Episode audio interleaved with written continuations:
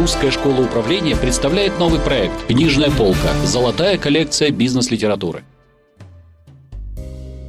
Добрый день, с вами программа «Книжная полка» и ведущая Марьям Ткачева. Сегодня у нас в гостях преподаватель Русской школы управления, психолог, бизнес-тренер Елизавета Ефремова. Здравствуйте, Елизавета. Добрый день, здравствуйте. Приветствую вас в нашей студии. Приятно. Э, мы с вами общались о разных интересных книгах, и сегодня нам предстоит э, поговорить о очень уникальной, я бы сказала, эксклюзивной книге. У нас в студии живой автор.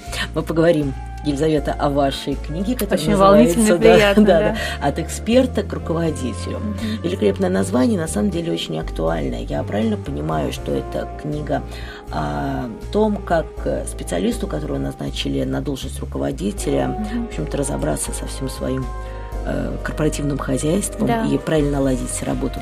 Да, вы знаете, в этой книге я попыталась обобщить э, весь опыт взаимодействия с людьми десятилетний, который я наработала в качестве преподавателя и для меня всегда была интересна тема перехода от специалиста, да, человека, который выполняет какие-то задачи внутри организации, в руководителя.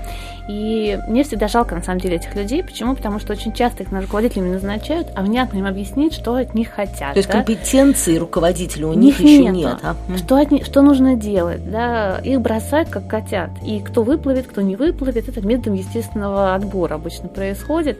И я общалась с этими людьми, отвечала на их вопросы. Мы искали различные пути решения. И вот в этой книге, на мой взгляд, удалось э, обобщить, сконцентрироваться на таких э, психологических проблемах, которые возникают в путях их решения. И я с- выделила три такие основные блока, да, основные сложности, которые возникают у вот этой категории граждан, да, тех специалистов хороших, экспертов в своем деле, которые э, получили кредит доверия от организации на позицию руководителя. Э, Первый блок сложностей – это вообще самоменеджмент. Да? Почему? Потому что когда ты специалист, ты живешь в очень регламентированной среде. Мгм.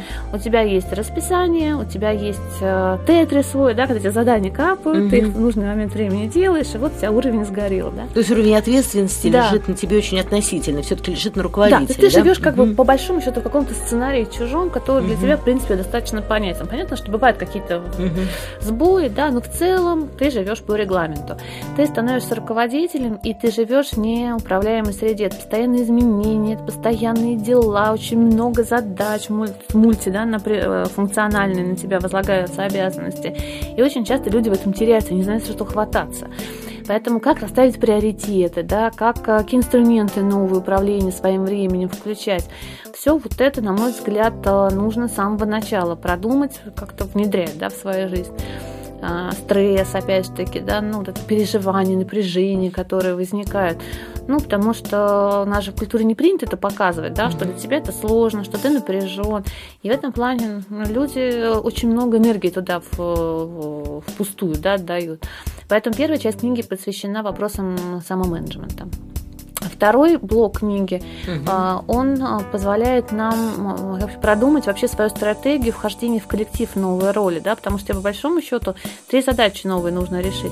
Ты должен в новой роли выстроить свои отношения с руководителем, с другим. То есть ты уже раньше он тебя как специалист отна- Мгм. обращался, теперь ты руководитель, ты с ним другие отношения строишь. Это сложно. Это сложно. С коллегами, которые раньше тебе были начальниками, теперь коллеги стали, да, они тебя же тоже, ну, не с самого начала будут с, с распростертыми обязанностями принимать. Ну да, если ты еще недавно с ними в Ну, еще- курилке общался на разные такие личностные Нет, темы. я здесь сейчас даже говорю про- больше про то, что, например, да, ты раньше для этих людей был подчиненным, да, а сейчас ты с ними на равных. А, вот теперь с ними. А ага. же третий момент, это как раз э, выстраивание отношений со своими подчиненными. Вот это как раз то, о чем Да, вы о говорите. Мы я- раньше мгм. сидели с вами, там болтали, мужчин обсуждали, да, а теперь я должна вам задание ставить, где-то критиковать, да, обратную связь давать.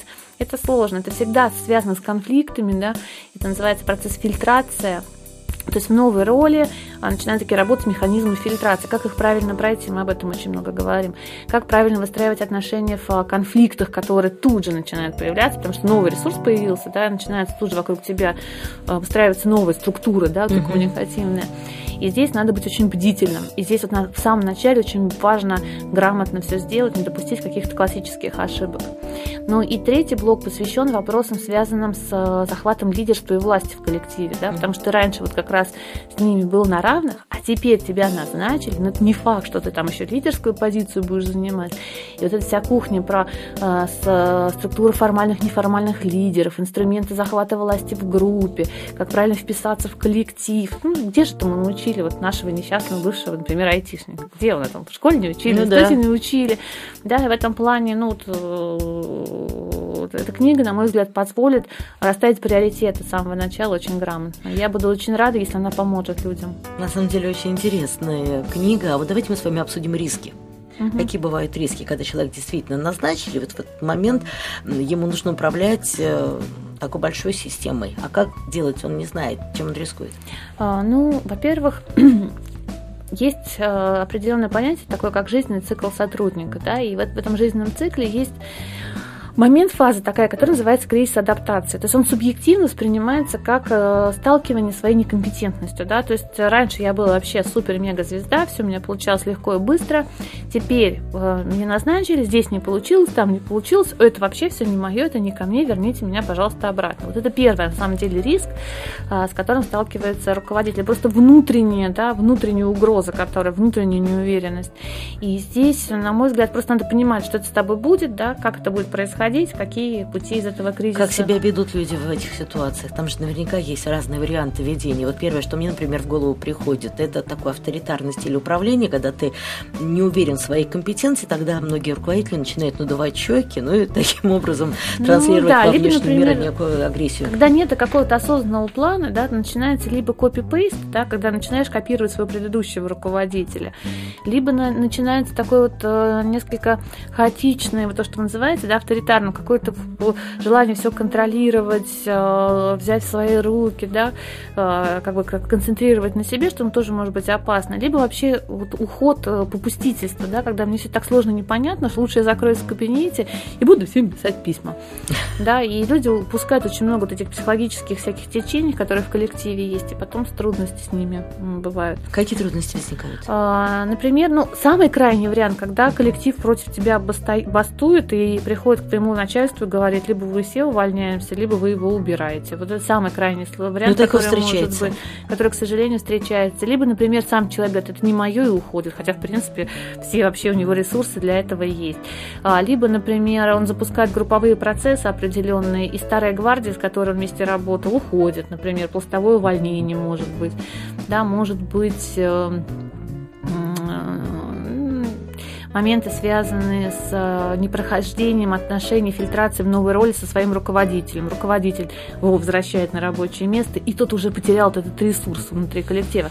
Так что, в принципе, ну, негативный сценарий вообще возможен. Но само по себе деятельность по управлению другими людьми достаточно технологизирована. То есть там есть свои приемы, фишки. Если ты будешь это делать, выполнять, навыки свои реализовывать, у тебя все получится вполне Вот достойно. с этого места поподробнее, вот как избежать негативного сценария?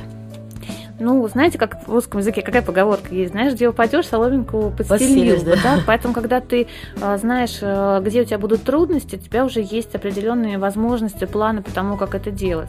А, поэтому здесь надо бояться, надо просто, ну, где-то более спокойно просчитать различные варианты развития, да, событий, понять, где у тебя есть ресурс, за счет чего ты можешь власть в группе, например, захватить или пройти ту же самую экспертную фильтрацию своим руководителем, а где у тебя слабинка, где сейчас нужно больше больше внимания уделить, да, то есть какой, где у тебя возможные угрозы определенные есть. Поэтому это очень интересно вообще этап жизни человека, по статистике из 10 проходит двое, ну, естественно, ну, то есть из 10 специалистов двое может стать руководителями, да, 8 не могут, не хотят, у них другая система ценностей, не хватает компетенции, но два-то могут.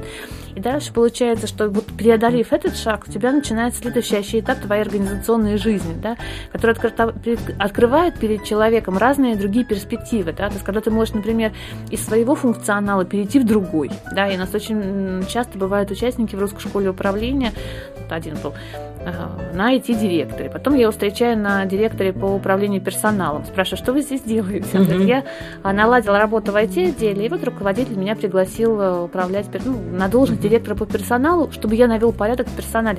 То есть у тебя получаются эти надсистемные компетенции, которые открывают перед тобой просто ну, реально массу возможностей. Я правильно понимаю, что в вашей книге есть реальные конкретные инструменты, которые помогают как раз избежать э, вот этого негативного сценария? А, да, я так сказала. Единственный момент, что если все-таки специалист это алгоритмизированная деятельность, да, это всегда делай раз, делай два, делай три, угу. То управленческое это не совсем, наверное, так все просто, да, потому что а, здесь, наверное, больше как определенный маршрут, да, то есть есть точка А, точка Б, точка С. И промежуточные, да? Да, да есть определенные станции. твои задачи, как к этим точкам прийти. А, поэтому я ее пыталась сделать максимально прикладной, и мне было интересно обратную связь получить читателей на, на предмет того, насколько это было полезно и интересно. То есть книга свежая достаточно? Да, она вышла в этом году, для меня это прям такое событие-событие. Хорошо, для кого эта книга предназначена, для кого вы ее писали? А, я когда ее собирала материал э, на книгу, у меня статей много вышло на эту э, тему, я всегда представляю наших участников. Э, они приходят к нам на занятия. Очень часто, когда мы какие-то вещи с ними обсуждаем, у них такая тоска в обзоре. Они все время говорят, ой, если бы я об этом бы знала бы два бы месяца бы назад, бы, да, то я бы сделала по-другому мне всегда вот прям их как-то жалко. Я представляла себе их и, наверное, к ним обращалась. Эм, ну, и в этом плане для тех вот двух из десяти, кто готов э, двигаться дальше.